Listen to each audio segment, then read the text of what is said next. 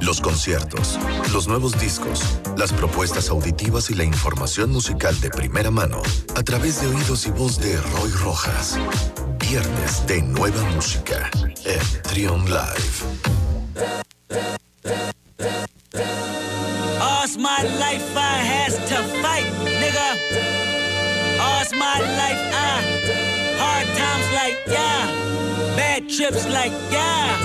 Nazareth, I'm fucked up, homie, you fucked up, but if God got us, then we gon' be alright. Nigga, we gon' be alright. Nigga, we gon' be alright. We gon' be alright. Do you hear me? Do you feel me? We gon' be alright.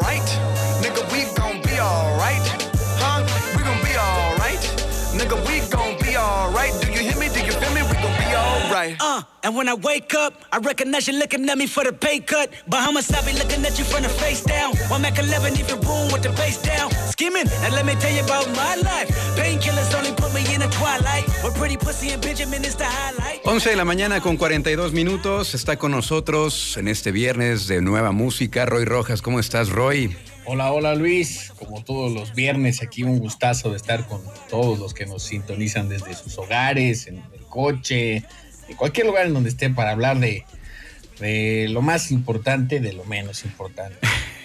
Los, futbol- los- los amantes del fútbol seguramente me han de odiar. Espero que no, es con todo cariño, amigo. Con todo, con todo respeto. Oye, este, sentí que Kendrick Lamar pasó desapercibida en el show de medio tiempo del Super Bowl. ¿No te parece? Pero, híjole, Luis, todo el medio tiempo, ¿no? Básicamente creo que eh, A mí me gustó. no fue. Yo creo, ¿no? Que no estuvo mal, ¿no? Por supuesto, estuvo bien, bien a secas. Creo que ahí lo dejaba yo.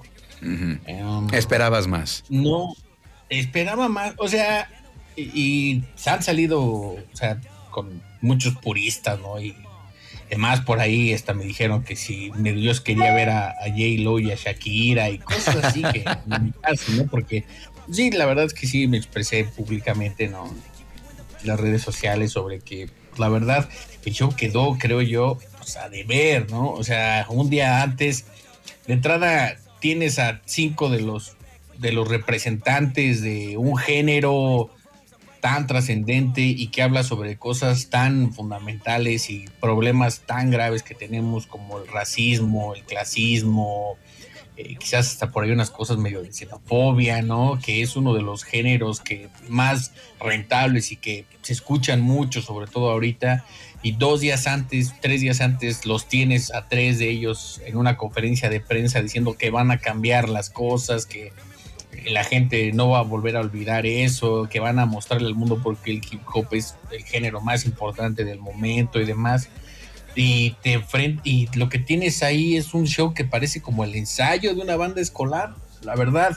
Órale. Pusieron mucho, pusieron ahí ese simbolismo de las casas de Compton que yo, yo cuando lo vi pensé que eran food trucks, ahí que hicieron memes de que era la casa de Sí. muñecas Sí, varios, sí, sí, sí. lo entiendo, ¿no? Es, tiene parte de ese simbolismo, luego Eminem se hincó, pero en general pienso en la entrada de Dr. Dre, la verdad, muy, muy normal, nada. Lo, lo que creo que estuvo en general, lo que a mí me faltó fue espectáculo, fue show, fue sentir eso de que el hip hop es el género más importante del mundo. Creo que por ahí es más, recuerdo más esa pausa de, por supuesto, la de Michael Jackson. Recuerdo ese brinco de Lady Gaga que se vio medio fake. Me acuerdo más de, la, de las marionetas de, Katy Perry. Y por supuesto, me acuerdo mucho del año pasado cuando eh, The Weeknd salió en todo el, campo con todos sus imitadores ahí con la cara vendada. O sea, es algo visualmente impactante y, y musicalmente bien logrado. La cara estuvo bien a secas, ¿no? Creo que lo mejor fue eh, eh, 50 Cent colgado, ¿no? Eso estuvo, eso estuvo muy padre. Cuando Eminem rompe, ¿no? Se rompe algo que también tiene un, un significado, ¿no? Pero tal cual Kendrick Lamar, pues se perdió ahí entre los, entre los que bailaban con él y creo Sí. que escogió una de las canciones menos eh, representantes y menos potentes en vivo, ¿no? Entiendo que también la cuestión con lo con la música de hip hop es que está llena de un lenguaje malsonante, por así de decirlo, no apta para todo el público y que iba a haber ahí problemas, que iba a haber trabas, en fin, todas unas cuestiones políticas. Pero en general, a mí como espectador y como fan del género, por lo menos me quedó a deber. No sé tú en general qué fue lo que más te gustó. Eh, me gustó, me gustó también, me gustó mucho. Este. Mm, Probablemente sabes qué es lo que pasó, que esperábamos eh, esta parte espectacular del hip hop, como probablemente ver más producción, ¿no? Más bien eso fue lo que tal vez faltó, pero creo que musicalmente estuvo bien. Yo, pues, obviamente nadie se esperaba que saliera 50 Cent. Eh, en la batería este... eh, Anderson Paak. Anderson Pack, entonces este creo que estuvo bien, sí coincido contigo, no es el mejor de los de los shows, eso sí es verdad, pero al menos creo que cumplió con la parte eh, de darle pues ese homenaje a- a- al, al legado que ha dejado el, el hip hop, a, a Dr. Dre, que ha sido pues productor de tantas figuras tan importantes, pero pues ahí, hasta ahí, ¿no? Hasta ahí. Eh, pero sí siento que Kendrick Lamar se perdió entre, entre el escenario, entre los bailarines, entre las otras eh, actuaciones. Y, y yo esperaba más, esperaba ¿no? Eh, que interpretara Humble, una cosa así, algo más potente, ¿no? Y- pero, pero bueno, no fue así. No, como es más, hasta lo sentí medio incómodo, no sé si esa es la palabra, como totalmente fuera de cuadro, como que no fue por gusto, no sé la verdad. Como ¿no? aparte, ¿no? Como, como- Exacto. eh, Estuvo, sí, eh, creo que hasta inclusive lo dejaron abajo, eh, él estuvo a, nivel de cancha, ¿no? En el campo. Y los demás estuvieron en, en un escenario, corrígeme si estoy mal, o hubo, hubo algún momento en el que lo subieron o todo el tiempo estuvo abajo. Eh, en la parte final subió, en la Ah, parte final subió. No Sí. sé, la verdad no, no, no me gustó nada su participación, eh, tampoco la de Dre, ¿no? Eh, lo mejor a mí fue Eminem, creo que estuvo muy bien, Snoop Dogg estuvo divertido y 50 Cent ahí colgado, ¿no? Creo también que a lo mejor pudo ser que pusieron a muchos, ¿no? En un poco tiempo iba a ser difícil que eso de pronto cuajara porque todos son personalidades muy, muy fuertes y tienen con qué eh, mostrar algo al mundo. Entonces eso evidentemente iba a, a- hacer que no se sintiera totalmente a lo mejor el equipo. No sé, sentí que Snoop Dogg estuvo mucho tiempo respecto a los demás. No, no lo sé, ¿no? Pero esa es en general mi percepción, pero bueno, ahí queda, a ver el año que entra con qué nos encontramos, a ver si eventualmente tiene una relevancia y da apertura más al género y que sea, que deje de ser, ya creo que ya no es mal visto, pero pues, si todavía hay quien por ahí le hace el feo, pues deje de ser, de, de pasar eso. No, y como dices, es el género más importante. Bueno, al menos el más comercial, el que más vende, ¿no? Entonces, este, pues sí, tiene su lugar muy importante. ¿Qué más, Roy? Pues para los noventeros de corazón, de cepa, creo que tú estás ahí entre ellos, mi Luis, pues se confirmó la visita de Smashing Pumpkins, la legendaria banda de Billy Corgan y demás, eh, que sucederá el 5 de mayo, si mal no recuerdo, en el Teatro Melo- Metropolitan, acá en, en Ciudad de México. Eh, yo creo que esto será un sold out inevitable, ¿no? Y habrá una segunda y quizás aseguro hasta una tercera fecha, ¿no?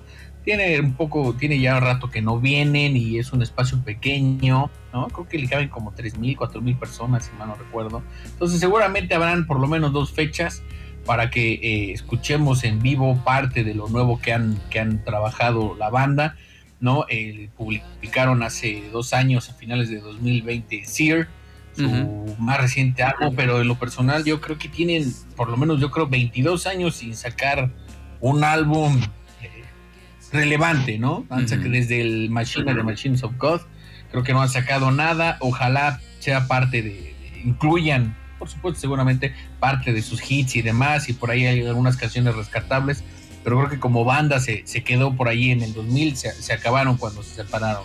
Sí me acuerdo que comentamos el último disco, el de Sire, eh, aquí en este espacio, y recuerdo que no te gustó. Este, bueno, no te encantó al menos. Pero sí tiene esta onda más este synth pop, ¿no? Bueno, synth rock. Este, y, y se despega de lo que había hecho en, en los 90.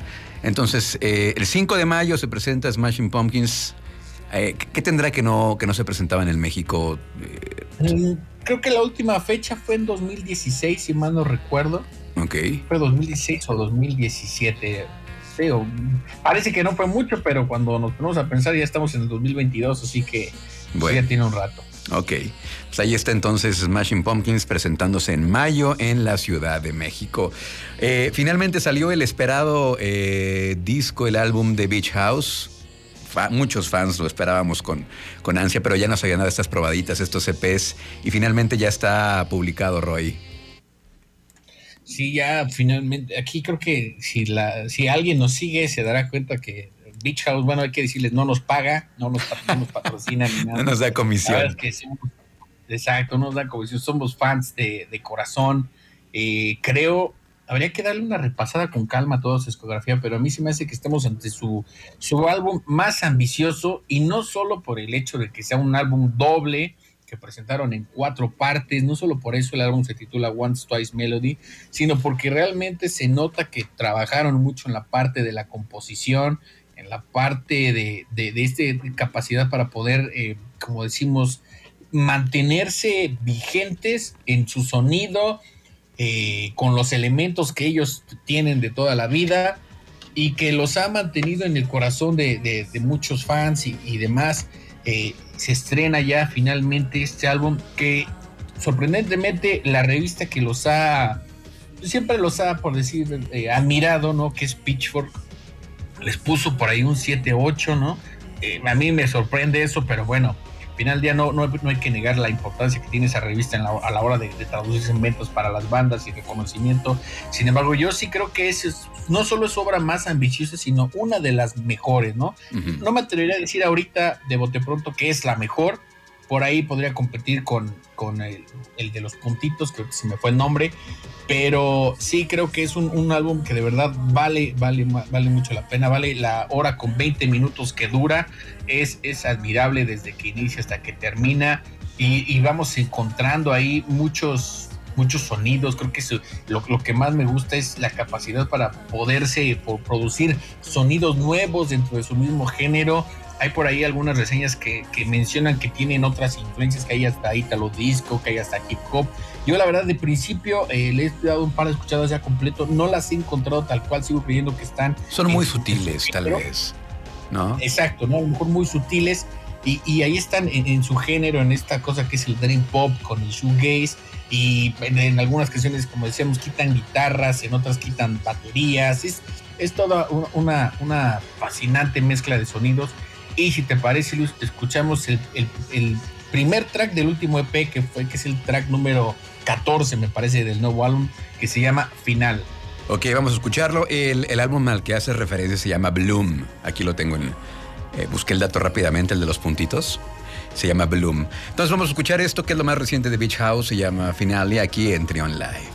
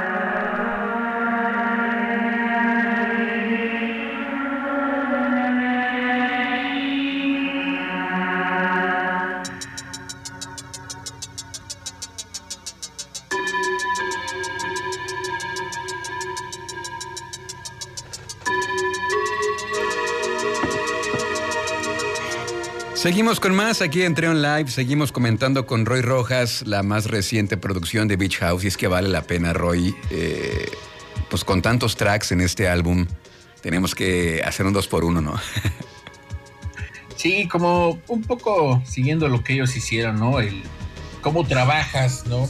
Dos o tres años para, para, para presentar un disco. Este, este disco lo empezaron a trabajar desde 2018 hasta ahorita son cuatro años y pasarlo simplemente como de que dure un mes en, nuestra esfera, no, la verdad es que es un trabajo admirable, nuevamente por todo lo, que implicó, hay que decir, es el primer trabajo que ellos producen por su propia cuenta, eh, eh, el sonido eh, está, sigue en su... Se nota, ¿no? Creo que es de esos grupos que puedes reconocer perfectamente una canción eh, en cualquier momento, ¿no? Eh, desde las primeras hasta las últimas, mantienen ese, sonido ahí medio low-fi, como shoegazesco, ¿no? Eh, todas las capas de música, ¿sí?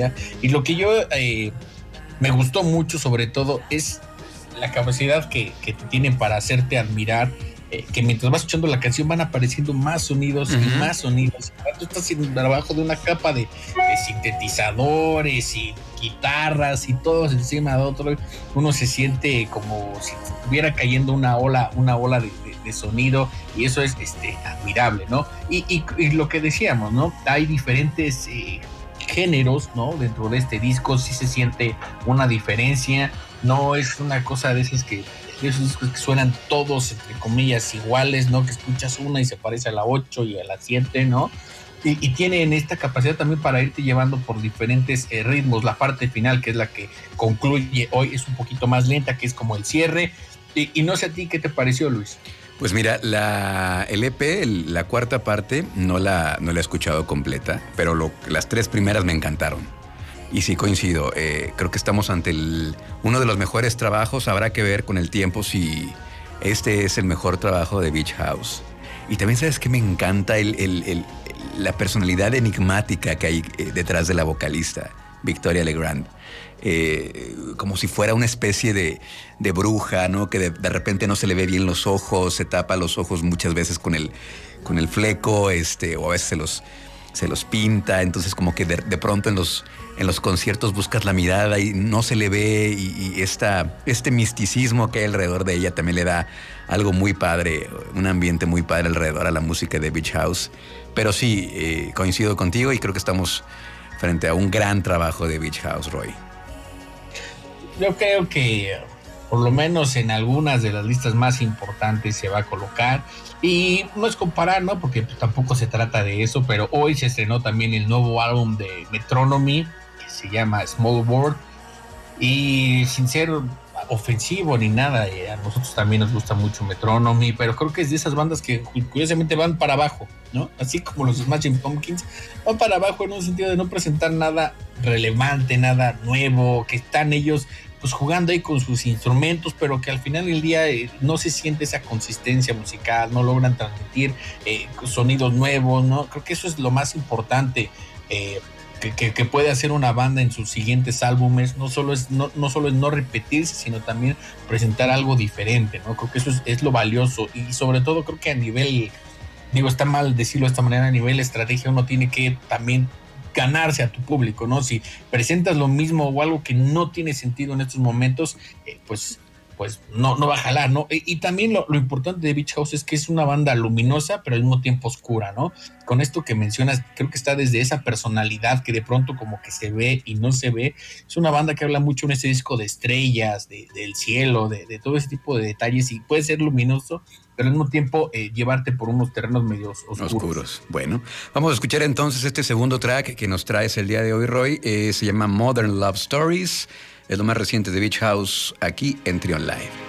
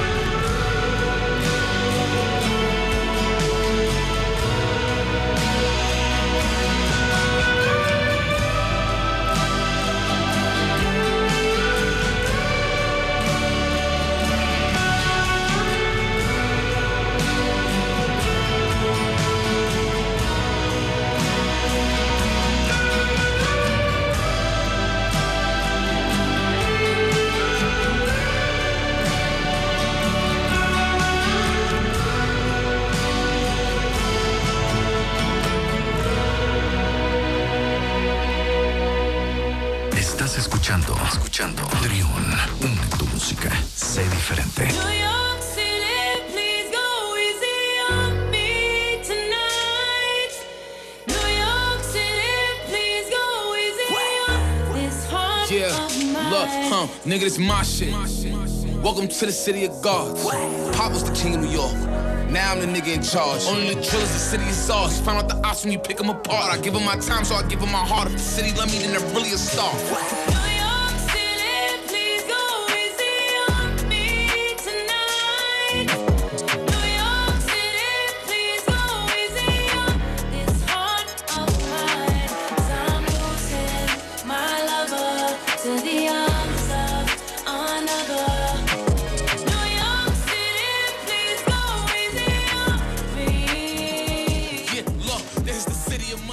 12 con 12 minutos. Esta sí me gusta, Roy. Esta sí me gusta. Aquí está, estamos escuchando a Kanye West eh, acompañado de Alicia Keys. Y hoy lo escuchamos, esta canción, como decías fuera del aire, se estrenó hace un par de, de- de días, ¿no? la semana pasada exactamente, pero hay dos razones para escuchar esta canción. Y no solo porque esté muy buena, ¿eh? que de verdad es, es, como dices tú, muy buena, muy, muy, muy dinámica, ¿no? En ciertos momentos. Es el estreno del del documental de, de Kanye West en Netflix, que se estrenará semana a semana un episodio que se llama Genius y que por ahí algún periódico decía que muestra cómo fue perdiendo el- la cordura o cómo fue perdiendo el camino. Y el segundo también tiene que ver con que anunció ya el- la segunda parte de Donda, ese polémico álbum que demasiado largo, que tenía momentos muy buenos, otros hacía muy pesado. Bueno, anunció la segunda parte que se estrenará el 22 de este mes. Eh, habrá un concierto en Miami donde eh, será como el lanzamiento. Pero lo peculiar ahí es donde entra el, el- el detalle con Kanye West. ¿Es realmente un, un, un genio o es realmente alguien que simplemente tiene el dinero para poder eh, hacer lo que quiera y simplemente anunciar cualquier cosa, ¿no?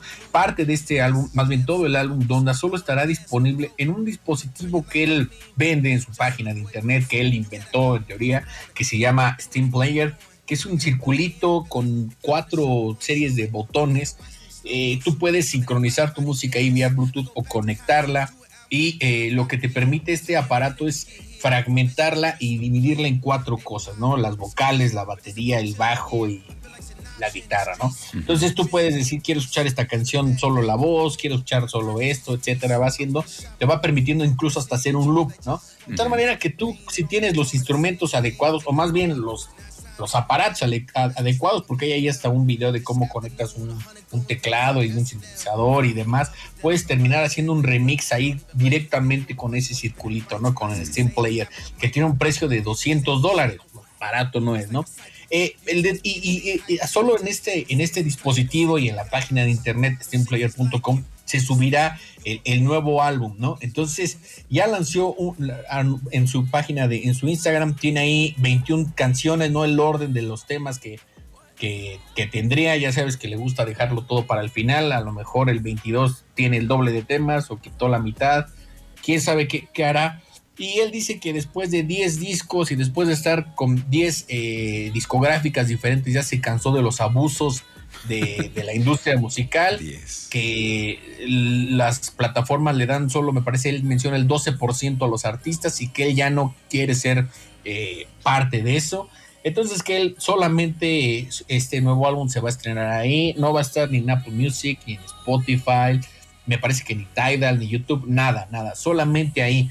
Eh, es un genio eh, o simplemente se deschavetó, quién sabe, ¿no? Tiene muchas polémicas con su ex esposa eh, y demás, como que ahora amenaza al exnovio, a la nueva pareja de Kim Kardashian, en fin, todo un relajo que hace que se pierda realmente en, en- en el ruido mediático. Es realmente un genio, es realmente una persona, como decimos, deschavetada, quién sabe qué tal está el nuevo álbum quién sabe si dice eso y en unos meses lo sube a, a Apple Music y otros sistemas, porque él dice que le rechazó a Apple Music un contrato por un millón de dólares para su nuevo álbum, Luis. Siempre controvertido. Eh, estaba viendo esta publicación donde anuncia este, eh, este gadget el Steam Player, dice que tiene 67 mil piezas listas para vender y que además está produciendo 3 mil piezas diarias. Eh, Ojalá que le vaya bien. No creo que este aparato sea para todo mundo. Hay que tener oído musical de inicio. Este, no sé si esto le vaya a funcionar Tener para dinero. el dinero en primer lugar, el oído musical también. ¿Y sabes qué pasa? No, no me queda claro si eh, este dispositivo te permite separar en tracks cualquier canción o solamente su música. No me queda claro eso. Me parece, y porque pues no lo hemos podido ver, o sea, no hay tanta información al respecto, pero me parece que sí se puede cualquier música, porque de hecho en, la, en el Twitter del, del, del Steam Player eh, hay un video de cómo lo hacen con una canción, con una de la película Encanto, Ok. y con esa misma lo, lo van trabajando, ¿no? Entonces, te permite, lo que sí me parece a lo mejor eh, muy, muy peculiar es que a lo largo de la, de la evolución de la música, estos pequeños cositas han hecho que surjan otras cosas. Cuando me refiero a estas cositas, es cuando surgieron los orígenes el- el- para que surgiera el reggaetón antes de todo. Eh, los artistas de reggae publicaban sus álbumes eh, con un lado A y el lado B. El lado A era la canción normal con vocales y el lado B era la canción instrumental. Entonces allá en Panamá los, los que los chavos que estaban escuchando esa música jamaiquina dijeron, oye, ¿y qué tal si agarramos el lado instrumental y sobre esa, esa pista nosotros vamos agregando nuestras voces? Y ese pequeño detalle a la larga se transformó en un nuevo género. No sé si algo pudiera ocurrir con este aparato que en unos años más, 10, 15, esto permita la- el surgimiento de algo nuevo con el hecho de poder aislar los sonidos. A lo mejor como escucha, pues sí, a mí me gusta mucho la música, pero no porque yo la escuche quiero hacer mi propio remix, ¿no? No, no, no, no soy un músico. Pero a lo mejor alguien que sí se dedique a eso, en una de esas puede utilizarlo para crear cosas nuevas y por ahí podría ser él el pionero en unos 10, 15 años de algo que más adelante veremos. Muy bien. Se va a presentar, mira, el, el martes, el 2 del 22, el 2, 2 de febrero del 2022, o sea, el 2 del 22 del 22. Bueno, pues mucho éxito para Kanye West, a ver qué nos tiene después de la, de presentación, a ver con qué, con qué otra cosa nos, nos sale, Roy. ¿Qué más nos traes el día de hoy? un álbum que se estrenó hace unos días, al igual que The Beach House, un álbum ambicioso, un álbum muy que le ha ido muy bien, a este sí le ha ido muy bien en, todas las reseñas, muy bien recibido, de una banda que, de la que hemos hablado aquí también algunas ocasiones. Se trata del nuevo álbum de Big Thief que se llama Dragon New War Mountain, I Believe You, un álbum de 20 canciones. Esta banda que ha sido muy bien recibida por la prensa especializada en música, que toca algo medio de pronto, medio country, medio folk, medio indie rock. Eh, este disco lo hicieron en un proyecto que surgió a partir de la pandemia y dijeron, ¿por qué no nos vamos a cuatro estudios diferentes, diferentes ciudades y vamos viendo qué va surgiendo ahí? Entonces fueron a, Nueva York, a Topanga Canyon, a, Rock- a Rocky Mountains y a Arizona y ahí pasaron un rato en cada estudio creando cosas nuevas. De pronto les daba también esta, el bloqueo musical y el resultado es, es fascinante, de verdad. Eh, también como el de Beach House, solo que en este se siente más, hay diferentes eh, sonidos, ¿no? O sea, diferentes sonidos me refiero que en unas canciones suenan muy folk y de pronto te encuentras unas increíbles que, que es totalmente electrónico el asunto y te deja, de, de verdad te sorprende, ¿no? Es de esas cosas que vas escuchando y dices, ah, caray, ¿qué, qué diablos es esto? Pero no sé qué es, pero está buenísimo. Muy bien. Y eh, si te parece, escuchamos el- la primera que, que proponemos, que fue un sencillo que se llama Spud Infinity, Infinity. Y por ahí le pedimos al público, tengo la sensación de que esta canción ya la he escuchado en algún otro lugar, o sea, no esta misma, pero el ritmo, la base, a ver si alguien se acuerda cuál y nos ayuda, porque es una duda que tengo desde el que escuché este disco y no me la puedo quitar de encima. Luis. Vamos a escucharle entonces.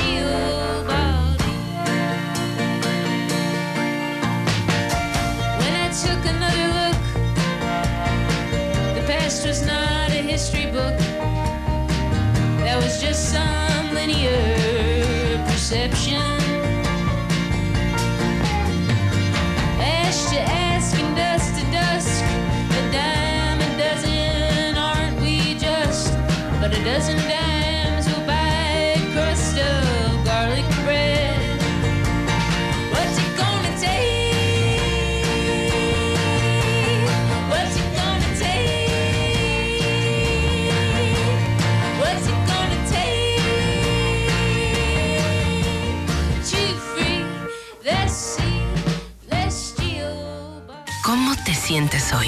Trión, une tus emociones. Sé diferente. Yeah.